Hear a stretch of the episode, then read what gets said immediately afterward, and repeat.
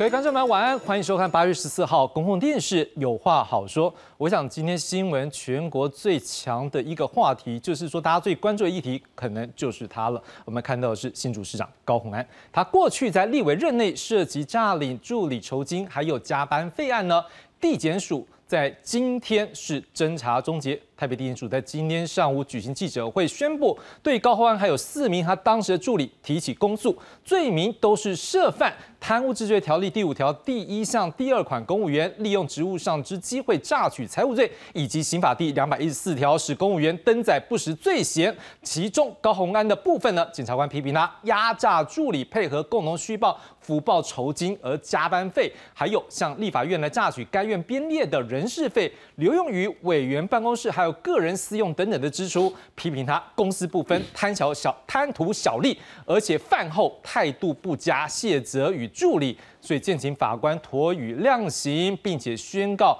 褫夺公权，以示警惕。当然，我们也来看看检方的起诉内容。我们看到底他的一个说法是怎么样？检察官是表示，高安用立法委员的身份要求这几位公费助理来配合，用虚报或福报助理每个月受领酬金，还有加班值班费到立法院的一个上限的一个部分，还是说把虚报或福报差呃，就是这个差价金额加班费的差额来做一个道理？可是我想律师啊，这样讲不清楚，我们就仔细来看。来，先看第一个，就是说每个。立法委员他有一个扣打的范围，好，他可以聘用几个助理，多或少不管，但是总共一个扣打。但是如果这个部分有一些人刚好离开呢，你是不是就可能找，就说我把其中几个助理把他的薪水增加？好，那这部分这个多出来部分，如果你真的给他就算了。但是检察官现在是认为说没有，这是你福报的，所以第一个他认为高环福报的助理的酬金是八万四千一百二十六元。好，这是第一个。第二部分，各位，那如果加班费呢？我有可能虚报。他今天没有加班，我给他说他加班。那另外一种，他今天加班一个小时，你说他加班两个小时，反正以前过去可能也传出有些助理啊，有一些立委办公室就这样，他就是反正要把那个加班费盯到立法院可以报的最多。那检察官是认为高安办公室也是一样，你有虚报或福报助理加班费这部分是多少？五十四万一千一百一十二元加起来。加上八万四千一百二十六元，加起来总共是六十二万五千两百三十八元，这个叫做什么？零用金。好，OK。但是这部分来了，我们刚刚讲到是福报或虚报，这代表的是什么呢？是这个办公室也包括高鸿安本人是基于职务上榨取财物，而且让立法院的公务员登载不实之犯意，所以这也是一个犯罪行为。另外一部分就是啊，助理是不是要把钱？进到户头了，拿出来好，然后呢，作为零用金让高鸿安来做决定及用途。好，检察官就讲了，可是他去查之后，他发现他说只有十六万五千两百零八元是用来支付助理的薪资奖金，可是其他的部分是十六万多。是进了高鸿安他自己所决定的一个范围，所以这就是他所诈得的范围。这内容项目包括什么？我们来看一下，检察官告诉我们的是，这四十六万三十万元是支用于一些私用，而且不得以公费助理经费来支应的部分，像是什么应该由个人来支付的零用金的支出啊，像餐饮费啦、礼品啦、花篮啦、红包啊、高铁费啊、计程车费、住宿油资。装潢费、冰箱、咖啡机、卫生纸、文具还有餐具，另外还有一些是他个人使用的部分，像是双眼皮贴，诶，这个我是没贴过。卫生棉、洗头、卸妆棉、补充包、头痛药啊，洗头的部分也是一样。台大的医药费、个人餐费。检察官对这部分是觉得有质疑，你为什么要把这些东西是你自己来做运作呢？所以这些部分涉及的相关的一部法的部分呢，就是这样检察官很在意的部分。可是另外一部分呢，检察官去这样质疑啦，对不对？我们也要来看到的是高宏安部分也是有所回应。好，那高宏安的今天呢是在随后是大概是十一点多了哈，举行记者会来做一个回应。他批评检察官从一开始就是要起诉他贪污，而且还违反侦查不公开。他就批评说，像是他侦查过程当中啊，以迪亚被问啊，假上面扁东，他说连这便当种类外面都知道，或者是说有一些连他自己都不知道的市政，可能透过媒体。选择性的揭露，所以他对于检方要对他起诉的结果，他说并不意外，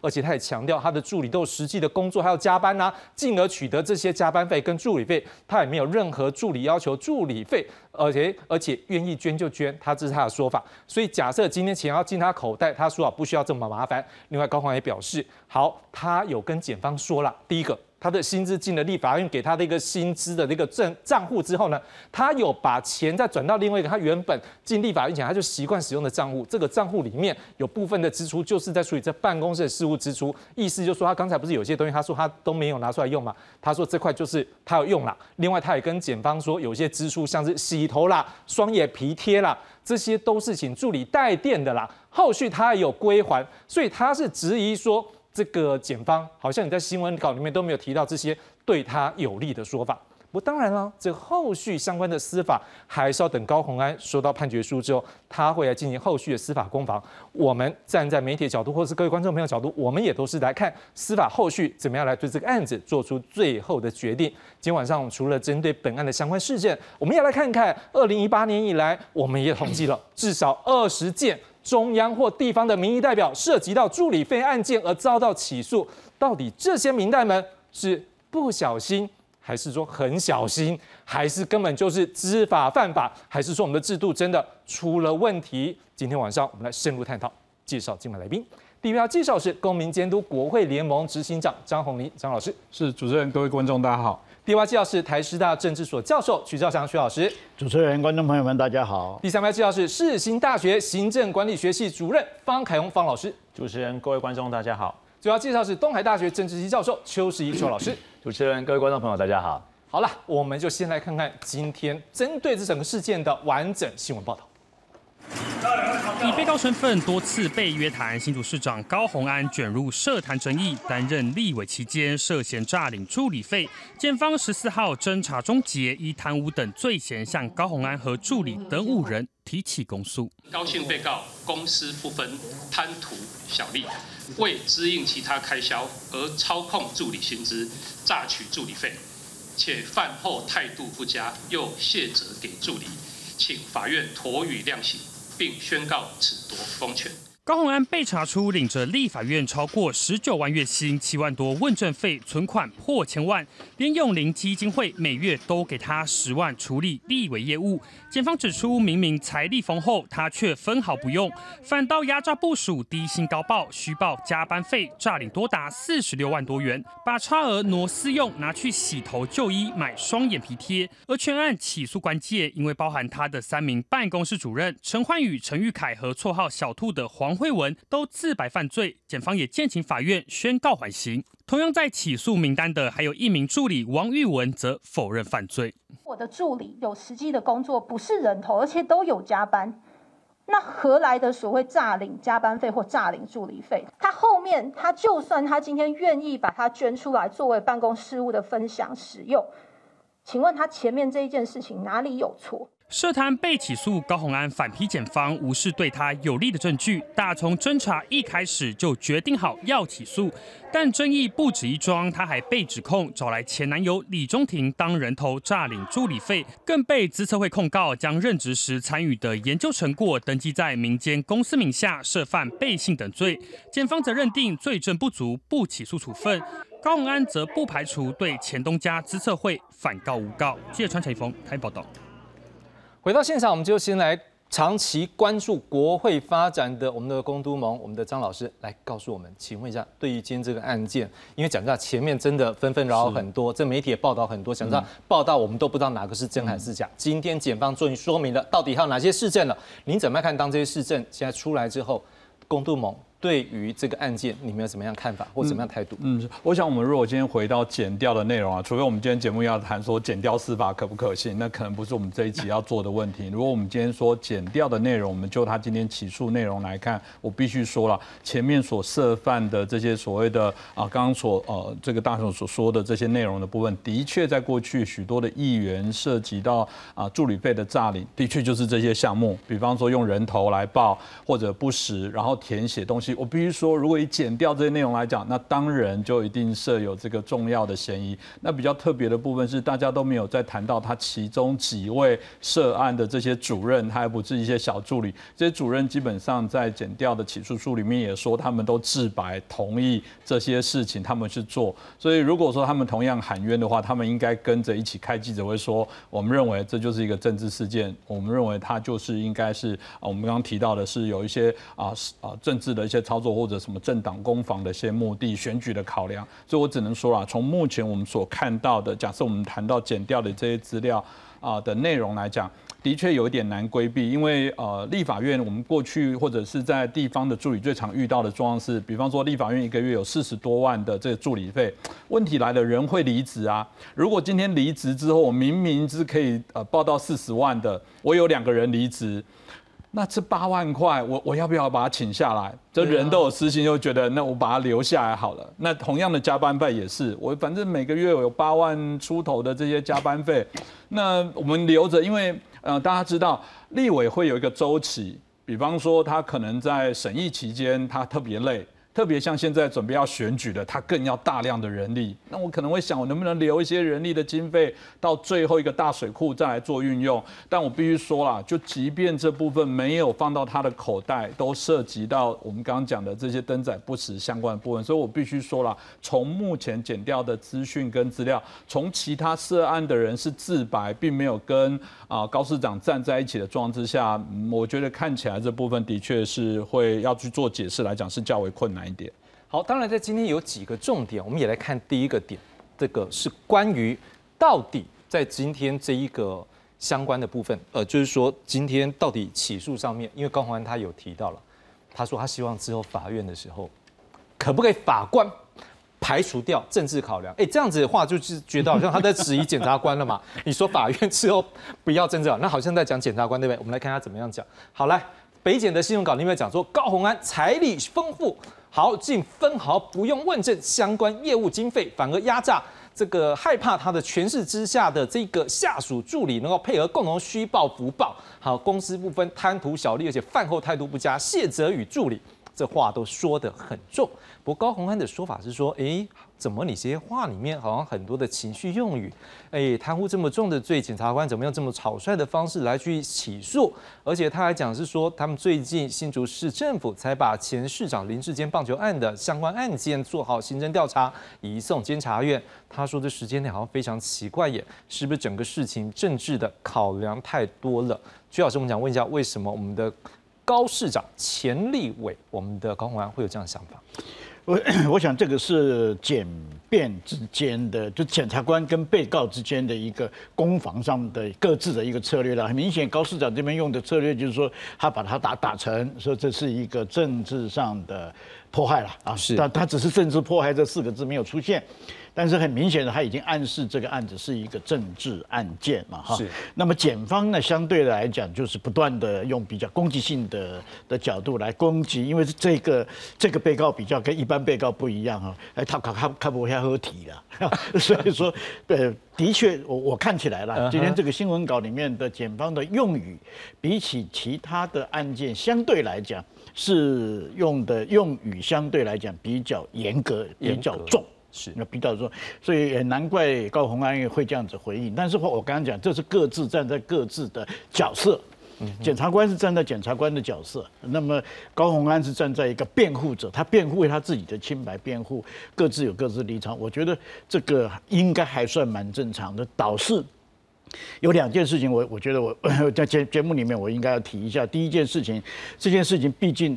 呃，有没有涉及到贪污？因为他用贪污治罪条例是目前重大罪名起诉，这是非常重的哈，所以到底有没有？我觉得这是个司法问题啊，不能够由舆论来审判，没有错。这个也是我们经常过以前过去经常在强调的哈，舆论我们做的是一个报道，是做一个评论，而不是在做审判啊。审判的本质，因为我们没有办法看到所有的证据啊，对我们看到的东西，大部分都是呃记者吐给我们的。报道出来的啊，所以说在这种状况之下，我觉得这个所谓的舆论审判还是要避免，这是第一第一件事情。第二件事情也确确实实在这个案子里面，不是因为今天高鸿安高市长讲了我才注意到这点，而是这个案子在去年发生的时候，我就发觉到这个是很奇怪的一件事情，而而且现在不止这一个案子，好几个案子都有同样的现象。什么现象呢？奇怪，不是说侦查不中不公开吗？怎么这案子才在侦查当中有没有？突然媒体报道对没有？铺天盖地。各位如果还记得的话，这个案子其实是在去年大选期间爆发的。那各位去看一看去年大选期间所有的报呃报出来的，跟今天检察官所写的内容，其实我我大概相对了一下，相似度大概到七成以上，嗯哼，七成以上，这代表什么呢？我不敢咬定说检方一定有违反。侦查不公开，我想这个这个指控不能够随便乱讲啊。但是这个里面难怪高鸿安会有这样子的一个疑虑了啊。刚好他的策略看起来又是把它政治化，所以这两个结合在一起的话，这个问题就被凸显了。所以我的我的结论是，拜托以后真的是检察官你侦查不公开，这是一个法司法原则嘛，嗯哼，对不对？那你既然是这样子，你怎么会？呃，我我我我不晓得啦，是不是检察官自己去泄露，或者透过其他的相关人员去泄露？总之是这样子的案子有非常多的讯息外露，这个对当事人来讲，的确是不太公平的。老师，我想问一下，就您过去在政治啊，就是站在政治学界关注国会发展，或者是说您可能有一些国会或者是在议会接触的经验，就您来看这个案子，你有什么样的一个比较直接的感觉，或者说，因为现在。我我们这样讲了，在去年的时候，我们也不太去碰这些事，因为我们没有看到很明确事证。但今天检方已经把这些事证铺出来了，他既然敢拒绝的来说明有这些事情的时候，想必他有一定的证据。但今天这些证据翻出来的时候，当然就像您讲的，我们媒体不审判，但是可能观众朋友他会有，当这个明确证据出来，他会有一个主观判断或者就您的经验，你有看到哪些证据，或者是哪些的一个事实，你可能有一些想法。这一点我倒是蛮同意刚刚呃张张张执行长刚刚所提到的哈。因为我自己也做过民意代表，是，所以我必须要要讲，而且也呼吁我们呃明代的同仁哈，因为很多大部分的明代不是很多，几乎绝大多数的明代都不是公务员出身的，嗯哼，啊，那么很多他都是政治或者商业出身哈，呃，比较没有司法方面的概念。你像高鸿安高市长，我认为他就是这样子。那么这这个时候他会产生一个，如果你又如果不完全尊重。懂法律的助理给你的提醒的话，你很容易会疏忽。嗯哼，呃，刚才其实呃，大雄你刚才也提到了，说我们在这个案，在其实呃有二二十多个案子，如果你如果仔细去追的话，绝对不止二十几个案子。也我的意思是说，很多民意代表在不知不觉当中就犯上了这些毛病啊。那么，呃，你说他是故意贪污吗？我个人呐，至少我个人认为，这里面不能不排除说有人是故意贪污。但是您等于说，我们先回这是案件好了，因为我们在二十几个，我们大家下一轮再来谈。但是说就这案件，您现在的判断是可能有不小心就是我我刚才要强调的就是说，真正有意图、有犯罪意图的，其实我认为并不是那么多，嗯哼，而是什么呢？最多呢，疏忽，疏忽。他认为这个无所谓，嗯哼。啊，而且就就刚才刚才其实执行长也提到说大水库的理论，各位还记得吧？这个理这个说法从什么时候开始？从陈水扁先生的国务机要费的审判里面出现的，所谓的大水库理论，也就是啊，就是一个大水库，然后流出来，然后去买狗饲料啦，或者买这个就是买什么双眼皮贴啦等等这些东西有没有？呃，一模一样嘛。这为什么会变成这样？它就是。为了求方便，嗯嗯嗯哦，对了，还有一个还有一个案子，我顺便也提一下，当年马英九先生手下有一位先生叫余文，你有没有？嗯，啊，买早餐都都是几十几块、二十块、五十块、一百块的的单据，太多太麻烦，他找一张大额的有没有？把这些全部包在里面，找一张大额的发票去报的，结果也是被判刑嘛。嗯哼，这就是什么呢？疏忽。嗯哼，就不就是不不不能够。便于行事了，结果你为了求方便，怎么样疏忽，就造成这样的结果。啊，所以说，我应该这样讲呢，我我并不是说在帮高市长，因为包括您刚刚所讲的几个个案，是不是真的疏忽都检方或者是？法官对他到最后他他会认定，对，只是说你说可能。但是我我我的结小结论就是，真的是呼吁所有的明明明代的朋友们哈，呃，因为你自己在这方面没有对公务机关在处理这些东西里面的那个 make 还有那个龟毛有没有，不是很清楚，甚至有的时候你会觉得很烦。我们自己在公务机关待过的人，有时候都会觉得真的很烦，是啊。而且呢，有的时候他不拐弯的，他规他这样子规定就是这样子规定，所以有时候我们也会觉得很烦。但是问题是，法律就是一一你就是要按照他那个一步一步的动，这才是守法嘛。是下一个我们要来看的是，那在这个就你有没有诈领助理费呢？或者是说这加班费的部分呢？他们的一个检察官的说法，我们先来看一下是，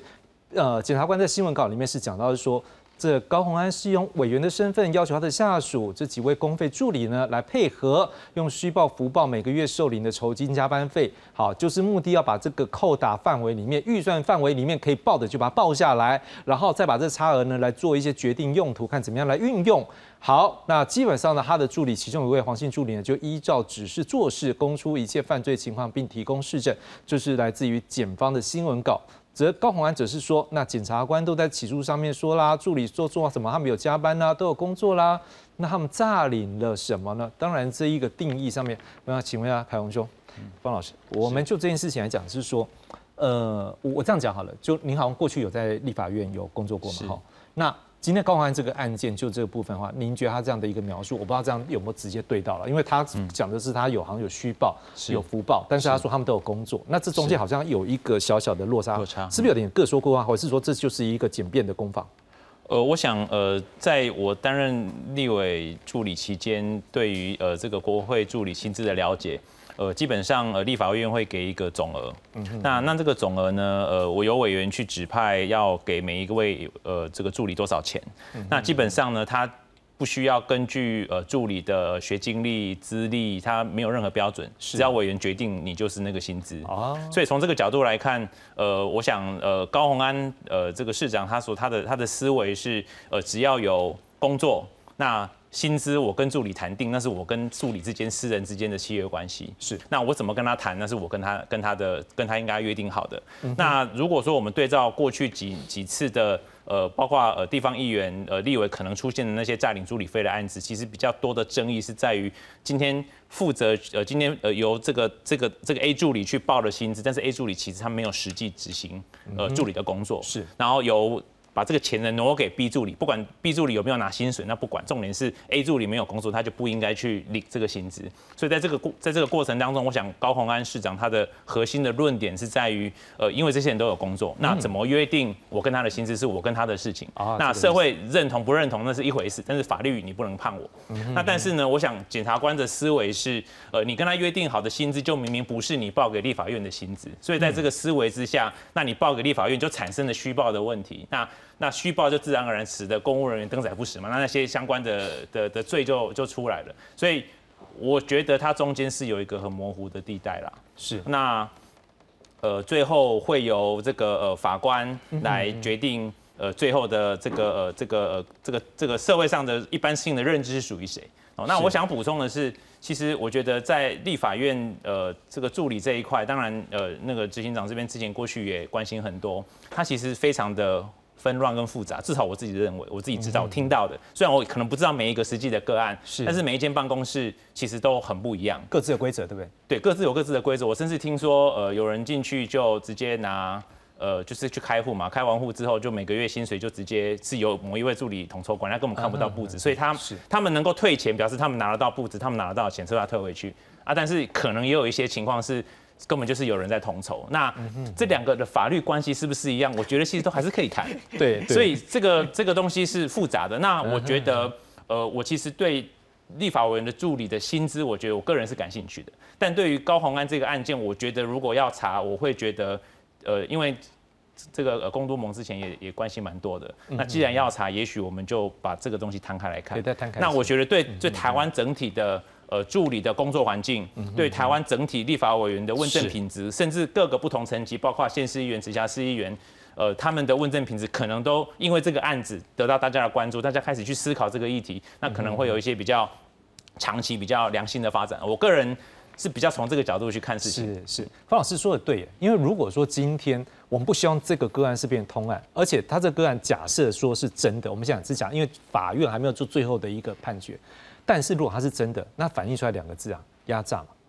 那这个东西当然是我们不乐意看见，所以说或许这是一个机会，那或许它不是，但是趁这机会我们也可以去看看。反正总之最后看法院来做裁判。但是这个案子如果有没有压榨，可能也是在一个关键点，就是例如说我们像北检他有讲到啦，那如果说这些助理呢申报不实加班费，除了高欢同意核给他们的奖金数额之外，这差额要缴回去，让这个。这个立委自己来决定怎么样去运用。好，这项目可能就像洗头啊、费用的啊，或者是双眼皮的这个皮贴了哈。好，那高公安今天是讲说，基本上那个洗头，他讲了，好像是立法院里面是一百五十块一次，然后他好像说是六次，虽然说钱不多了，但是他也强调是说，这些钱反正最后怎么样呢？不管是洗头还是双眼皮贴的价钱，都是助理秘书有帮他带电，他都有还内，所以他说他并没有贪污啊。那另外他还咬了一个人，就叫做李俊义，因为他过去他在接了这个李俊义的办公室，所以据了解，这个黄姓的助理就是他过去李俊义的一个办公室的主任。那所以他那时候他就有这样说，他说这个不止高安办公室这样做嘛，好，很多立委办公室都这样。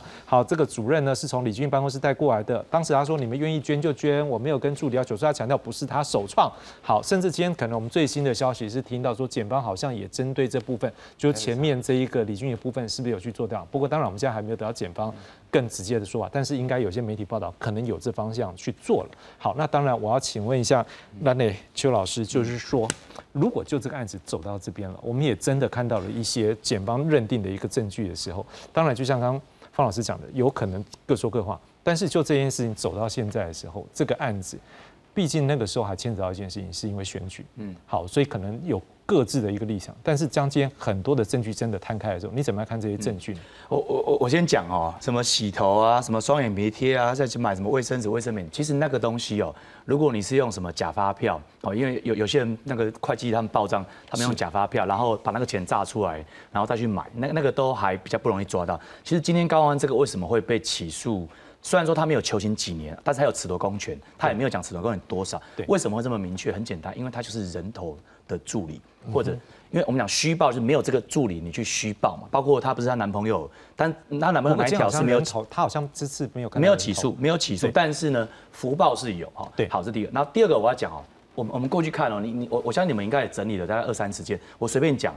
今年四月八号，嘉义市的市议员带你手了手撩脚铐。继父，然后是。前彰化县县议员许敬阳诈助理费，好，然后七舅也是啊贪污罪起诉，然后呢，我们很知道的这个童仲彦前台北市议员也是，他现在已经进去关了三年十个月，然后呢，潘怀忠也很有名，也是也是媒体的红人，也是涉诈领助理费判两年，然后褫了公权五年，然后呢，这个补助费三百三十三万，好，所以你看，其实现在看起来的话，大概只要是跟助理有关的。一定几乎都会被起诉啦。那刚刚我也认同，就是说，呃，老师讲的，就是说，他还是在起诉没有错。那我们当然是要等到判决确定，因为民主国家总是要个法治的过程嘛，对不对？是。但是呢，我要讲就是说，你政治人物你要高标准。很多政党在起诉的时候，就等于是你就可能要要要被解除党籍了。好，这是一个我们要注意。第二个哈，立法院是这样，立法院刚刚那个呃那个呃主任有方主任有提到，就是说他其实有个扩大，那个扩大你没有用完。好，没有用完的话就回就就收回去。比如说我今天一个月给你十万块聘助理，那你十万块你如果聘聘八万，那两万他就给你收回去了。对啊，那这种情况之下，很多的立法委员、县县市议员也一样哦，他们就会多聘。啊，他多聘，比如说我骗了十二万，那我自己贴两万，那算是我是佛心嘛。如果我聘，比如说我聘八万，我还有两万怎么办？那他就会想动那个脑筋，好，比如说我就呃我就稍微另外两个各加一万，那就刚好十万。那这两万其实严格讲起来，并不是说真的给给助理，是我自己收。那我有去问，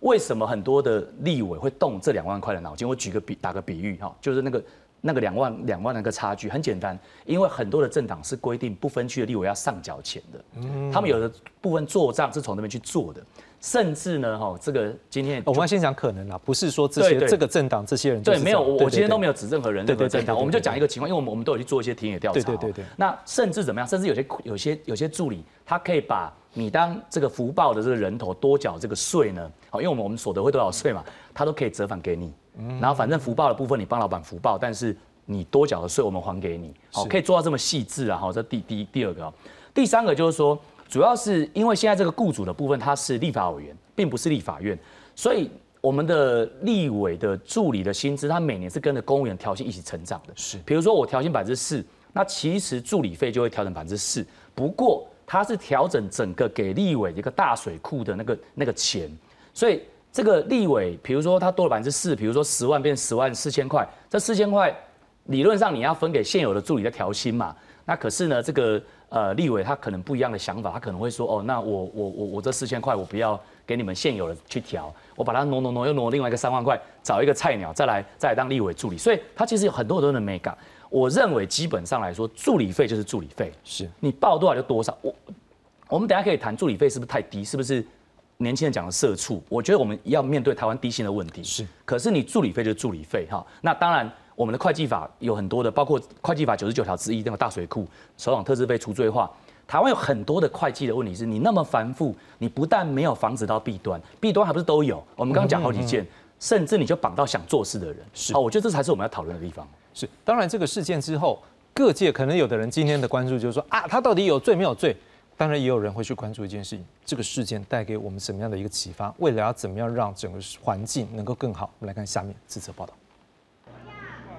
新竹市长高虹安被指控在立委任内涉嫌诈领助理费，遭北检依贪污治罪条例等罪起诉。而如果经一审判处有期徒刑以上徒刑，高虹安将会被停职，由副市长代理职务。有地方议员呼吁他应自行请辞下台，担忧市政运作受到影响。新主人不会要一个压榨助理、涉嫌贪污的市长，但是市政工作一定要稳定进行，市民的各项权益更不能受到任何影响。然而，高鸿安否认诈领，更重申办公室零用金制度是因延揽前立委李俊毅的助理，而沿用同一套记账方式。因此，北检也分案，要调查目前担任劳动部次长的李俊毅。这在去年我就回应的非常清楚，我说我的办公室从来没有公积金制度，目前为止是完全没有接到任何检调单位的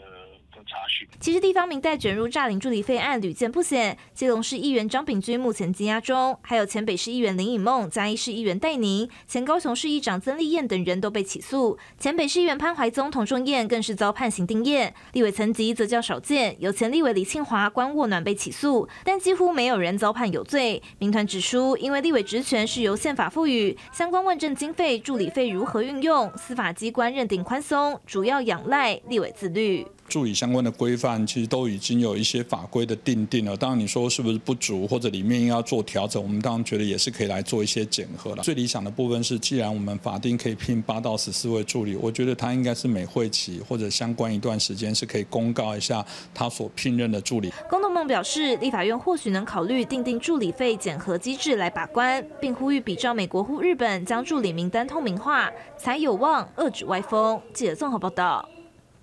好，在上一轮的讨论里面，我们也探讨到了，就是好像过去还不少的案件，的确，我们今天整理了一些啊，我们来带各位观众们来看一下，为什么这些案件会发生，或者它可能因因发生的事情是什么？我们现在看到的是序列人头类来诈领助理费的一个案例呢。我们先看到的是，在过去有包括国民党的前立委严宽恒、前立委李庆华，好，那他们呢是分别在二零一八年还有二零零七年开始呢，是牵扯到以人头助理。来诈领助理费状况，那在地方政地方议会呢也有。好，我们看到像民进党籍的基隆市议员，还有民进党籍的新北市议员。好，这这边有张景煌、张炳君、王淑慧、周雅玲，他们呢也都是有发生用人头诈领的一个状况。好，那在新北市议员黄永昌，或者是新党籍的台北市议员潘怀忠。好，那包括国民党籍的花莲副议长潘月霞，我们看到也都有这样的一个案例，而且他们的一个人头比例都有八名、四名、四名，事实上也不算少。接着我们要来看另外一类，好，这类呢是福报薪资。好，那像是过去的前国民党台北新北市议员。正代丽香呢，诈领金额高达一千五百八十九万元。好，那基本上呢，他每个人申请四万元，不过有助理一个月才领三万多块，这差额呢就进了这个诈领的金额的范围里面。当然，民进党籍也有，像是桃园县前议员陈赖素美，好，然后这个台南市议员前议员杨丽玉呢，也都有类似这样的一个状况。我想请问一下。洪兄，在这一次，我们也看到，不管是中央或者在地方，陆续传出这样的状况。呃，我们我们不知道了哈，会不会是真的不小心？就像刚刚讲，有的是不小心，好，有的是可能他真的很小心，但是还是没有处理好。那有还是真的就是整个制度环境，还是真的这些人就是我真的探到极点了。就是要谈。我我想，当然谈到制度的部分，这真的有一些是人性啊，那有一些当然是制度，我相信都有。那当然，如果我们今天谈到这个人性的部分，当然是谈到我们的这些他律的这些机制，包含政党的自律的机制，这个部分有没有跟上？包含政党在选择这些候选人有没有符合社会大众对于贪污的零容忍？我们看到很多政党被起诉，搞得我们现在去修了疑似可能违宪的这种排除参选的资格。是在正常，这应该都是政党之间的自律，它应该就来排除跟解决。所以，我们显然谈到的第一块，但谈到这些自律他律的部分，显然就就是谈到这些自律的部分。我认为啊，现在的机制上显然是非常的不够。那呃，以我们现在的这些样态的状况，我们看到有许多，当然有些是呃这个所谓的呃自贪污的部分，有一些是属于制度上我们现在金权选举的部分，因为啊这是一个老问题，到底这个当议员他他为什么要留那些钱？他不是应该是是想为民服务？他留钱是单纯的要光宗耀祖，要让以后的这个什么退休金、老人院住好一点，还是为了要因应下一次的选举？有人说台湾的选举或者民主机制里面的一些问题，就在说当选的这些政治人物，他接下来的唯一任务就是继续当选。那他怎么样当选过程当中就必须累积。当民众在骂他贪污的时候，为什么你收那一块这个菜瓜布的这些礼物的时候，你非常高兴？你甚至觉得我可不可以送我两块？这些都是钱。当这个你认为为什么在中秋节的时候你没有来送一个单车来作为摸彩？所以必须说这些部分，如果今天大家还是认为一个政治人物他就是一个散财童子，他必须就要这样的规格。当一个候选人他一个车队要。五百人，你才认为这叫有当选气势。当一个人他骑脚踏车，你就会说这没人支持，就说这自然就会显示台湾在整个政党政治的一些民主制度的部分来讲，显然有许多公民对于一些政治人物的期待的部分。如果你认为他跑红白铁，呃呃跑红白场，他还是要掰红白包。以我们现在看到这些薪资，哪怕立委是十九万。难道他一个月只跑一场吗？如果他认为我一个月至少要跑个三百场，你随便去乘以五十五百块好了，他到底足不足以来支应这些钱？要不背后有其他的金主，要不他要用他的主产，用他的薪资，要不他就要从各个地方去走。当然，我讲犯罪还是不能呃接受啦，只是这部分有一点，我觉得台湾或者是各国在谈到金钱选举的问题，当大家认为一个立委要用一两千万，有的听说用一两亿来选举，明明就这样的薪资，他根本赚不回他的薪资，所以我想第一个也必须要从这边来谈。那另外，我觉得助理的部分当然呃有一些很为难。如果回到我们刚刚在谈立委助理，其实很多人都不知道，我们的立委基本上的呃续薪是以劳工的身份来保障。但前阵我们修法，如果助理犯涉贪污的罪，是以公务人员的这样的一个刑责来处罚。哎，你会觉得我明明才领劳工，你平常把我当劳工来运用。对啊。可是当我如果犯罪，当我们不允许犯罪，我们也不希望你犯罪。但我犯罪的时候，我又这时候劳工身份又变公务人员，又以公务人员的刑责来做裁量，所以显然我们才谈到这些公费助理的部分有许多的问题。那我们目前因为都要立委的部分来做这些啊选民的服务，反而真实的立委的工作都是由助理来做。所以以前我们开玩笑说，如果你想知道立委在做什么，请你去应征助理。如果你想知道立委的助理在做什么，请你去当立委，因为立委基本上在做助理的事，而助理可能真实的本质上反而是在做助理的呃立委的工作。是，这是我觉得我们现在所看到的问题啦。那当回到高安，我还是必须说。我们比较不希望是这最后是一个叫做乌贼战术啦，因为我必须讲，呃，我们还是回到刚刚提到，就是说，如果今天所减掉所提到的这些人头相关的经费，我觉得有没有，这就是一翻两瞪眼。至于其他人有，我们真的非常鼓励减掉去立案去做这些调查。其实刚刚有提到立委这种所谓的公私不分的事情太多。曲老师很善良，是说可能他不知道 是事实，但是当然我们认为这也应该是政党本身有养成的责任。我举一个最简单的例子，现在就会发生，请问我付给你四十万的公费助理，可不可以去做助选的工作？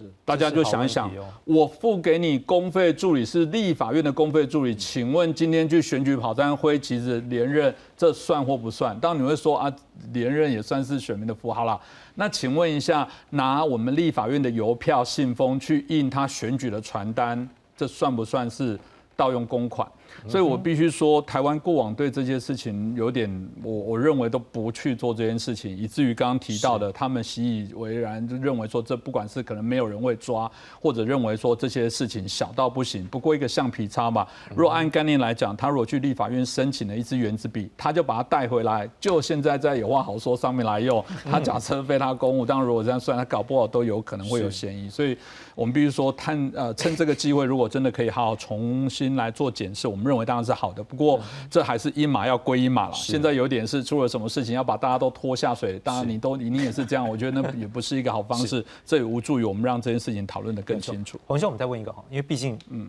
共同盟正长期关注国会，所以我们也先从您这边来了解一下，是说在国外有没有像公费助理？因为今天回过头来问题还是因为他是公费助理，所以他领的是公费。好，不管就像我们刚刚讲的，是不是劳工或者出事要变成公务员，但是他因为公费的一个制度。好，那这时候可能就会有比较大问题。国外有没有公费助理的一个状况？呃，其实国外也有公费助理的部分，但的确每个国家不尽相同。但老实说，我们刚刚提到我们的立委八到十四位可以聘八到十四位的助理，相较我们的助理反而多了。我们台湾因为立委减半之后，在立委席次，外国专家学者反而觉得你们当初刀砍的有点深，反而大家认为说立委的席次比例的代表的部分，也许都可以再做思考跟斟酌，之这是要在修宪，这可能很难。但就助理的部分，我们反而变成是砍了立委，反而增大了这些助理的聘用。早期在立法院，特别在最早的时候，那些老国代事实上是还没有助理的。后来因为增额的部分，才争取一位、两位、几位。我想曲老师更清楚。现在这规模，比如说是至少在中华民国历史上，这立法委员助理是可以聘用较多的。是。所以那所以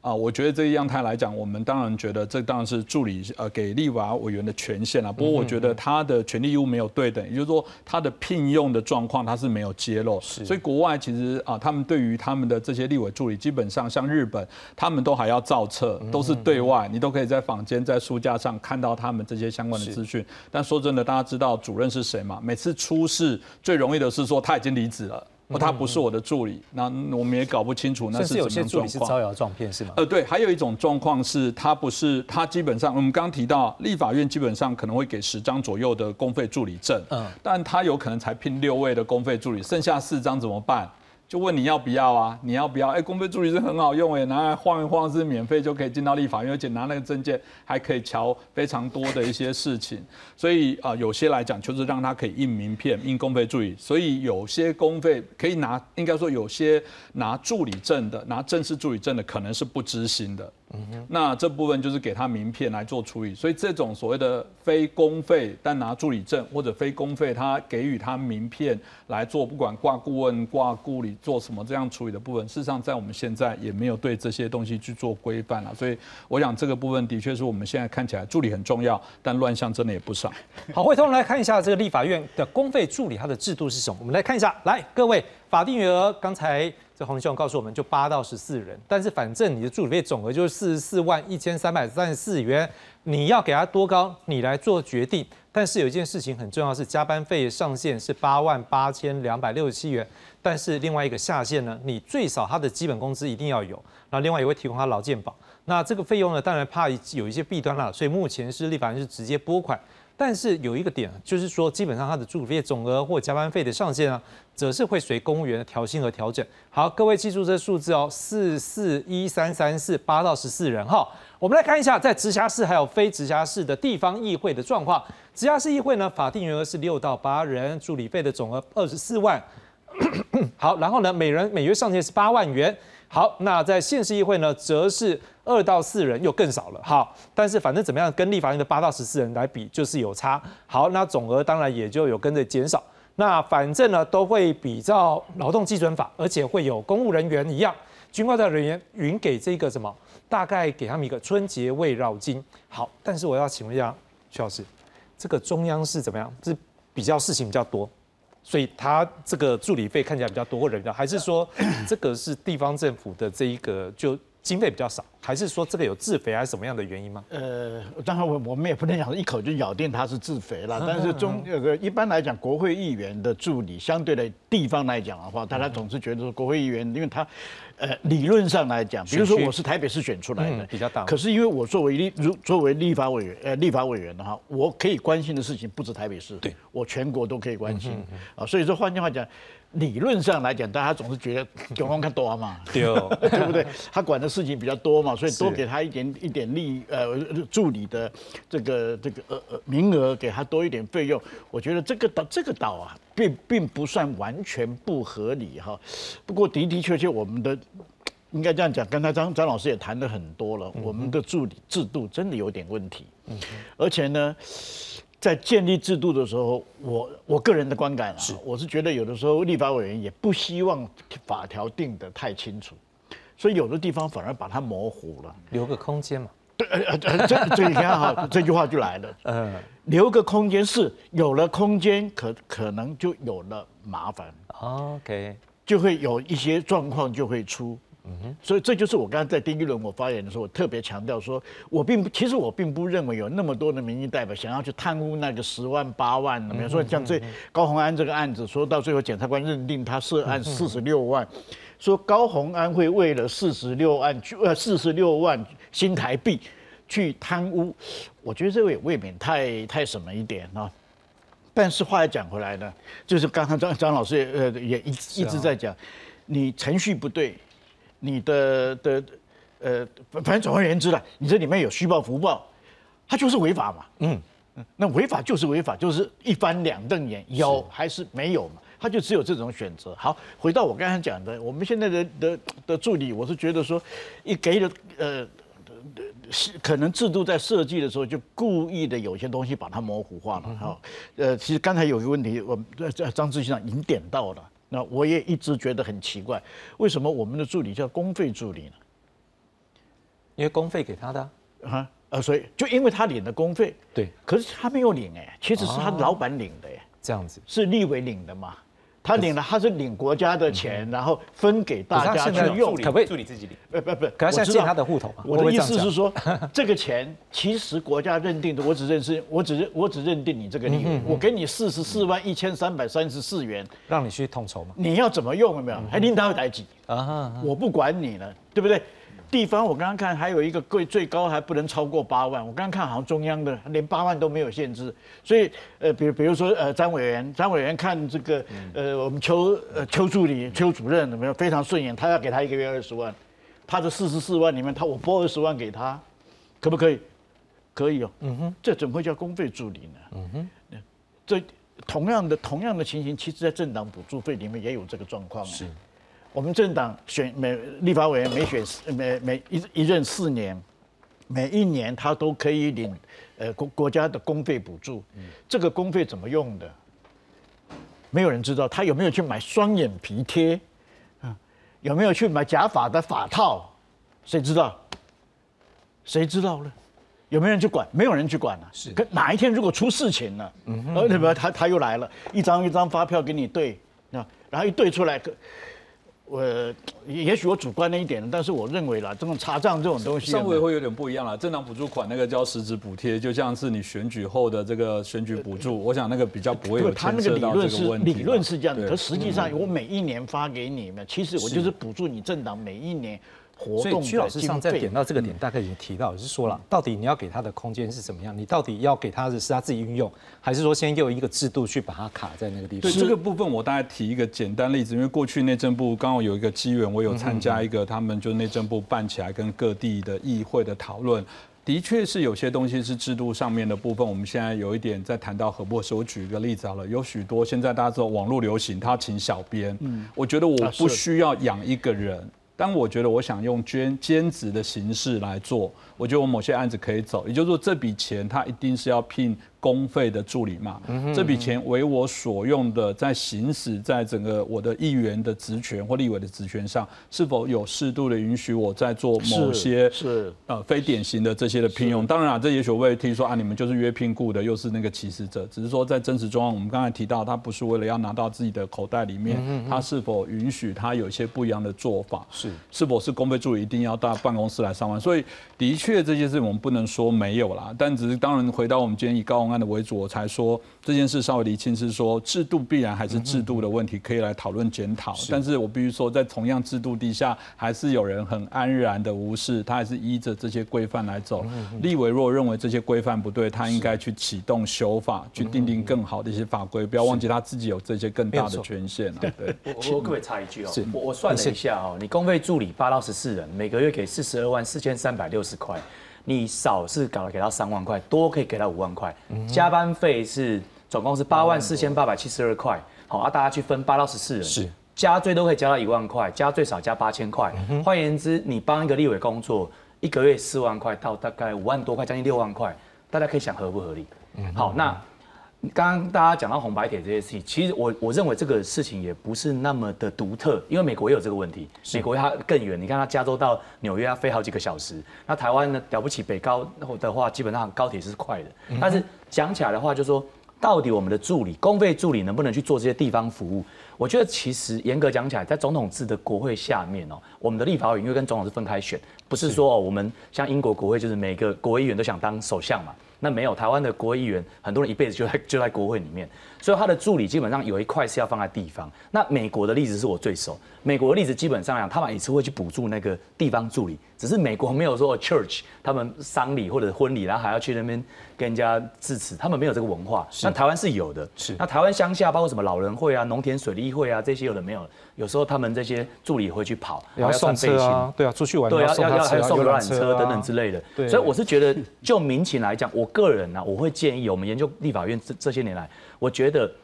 法案的助理就是法案的助理，好，而且我也认为说，你薪资要调调涨，是，然后你就规定方式，比如说我举我举例好了，如果你觉得你这个助理基本上是真的有战力的话，你一个月就给他六万块嘛，我们现在年轻人出来三万多块，台北是根本没办法活啊，你给他六万块，那你地方助理可能是不是给那个委员好或者是议员比较松绑？那您刚刚有提到说从直辖市到这个呃县，然后到那个啊，就县辖市，好像越来越助理越来越少。我也觉得蛮有趣的，因为在美国的话是参议院助理比较多，众议院助理是比较少的。好，但是人家是真的是拿来做立法用。是。所以那我们台湾如果说有这样的一个国情的话，那也许地方的助理是不是说你原来可以给他多一点，或是松绑一点？嗯可是你立法的部分那个是千秋万世的事情，那你的助理基本上你就是要保障他薪资。我觉得也可以楼地板。上面的话，我觉得倒是尊重老板。老板就说：“我觉得你真的很不错啊，我一个月给你二十万，那你给我立一个非常非常棒的法，我觉得这也是值得的。”是，我要问一下，有助理经验的方老师，我们现在讨论好几次，你这样就这样几位这样讨论下来，你有没有一些建议？就是到底这制度有没有什么样调整，会比较不会让人家上下其手，又可以真的达到法案的效果？呃，我我觉得其实分两块来看呢，哈，其实刚刚其实主持人有提到那个直辖市跟县市的部分，那直辖市呃一个月呃二十四万嘛，那县市一个月八万块，没有加班费。那我个人认为，呃，它的原因其实很简单，是因为它的法令呃就是根据着呃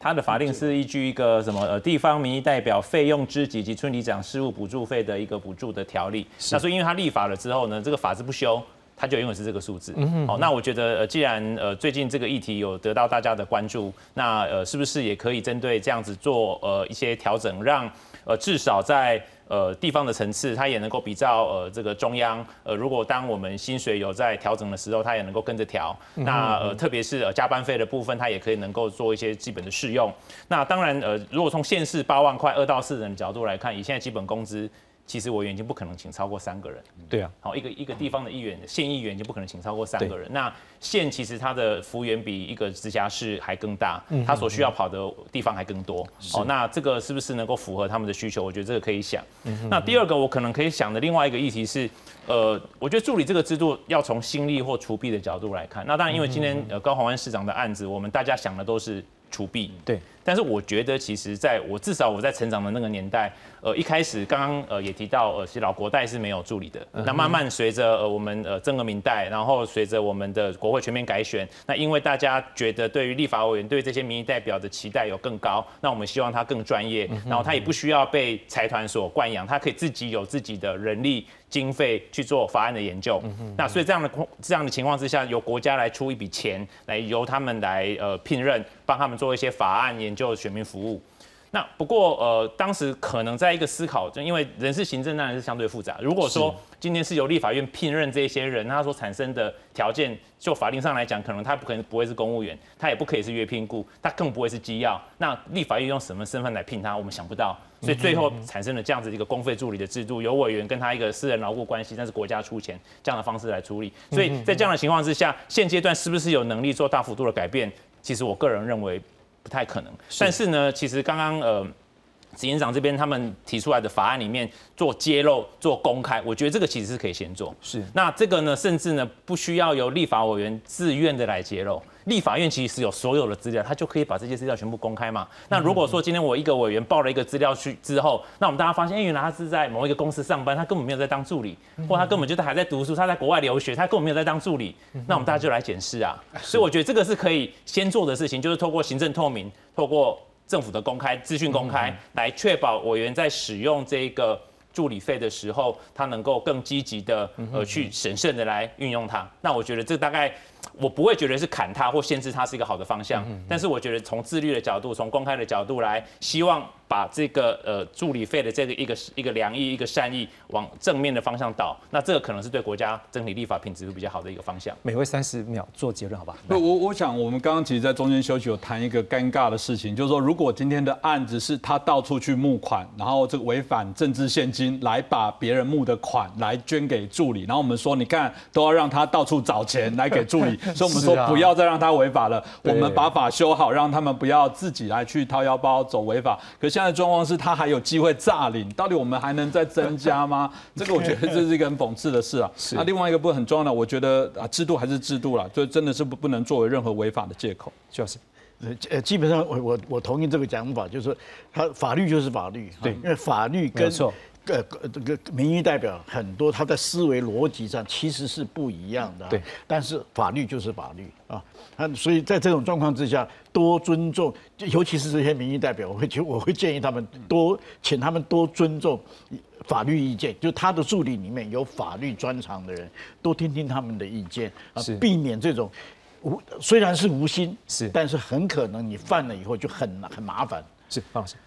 呃，我想，呃，针对呃，不管是减掉或者社会民众对于呃这个立法委员助理。或民代表助理这这一块经费的这个关注，我觉得这个是很很很正面的一个方向。那我们当然这些弊案呃报的越多，呃，我觉得对社会来讲是一个进步。是，但是我们可能也要想到有更多的助理跟委员，他们其实是好好的用这笔钱做一个专任的助理来帮国家做事。是，贪污的毕竟是少数哦，大部分就像方主任讲的都在做事。是我这边呼吁我们台湾的会计法把科目确定好就好了。啊，什么人事费、弹性自用、业务费，细部的那些就不要再这么繁文缛节。搞得好像大家都是贼一样，我觉得这是我们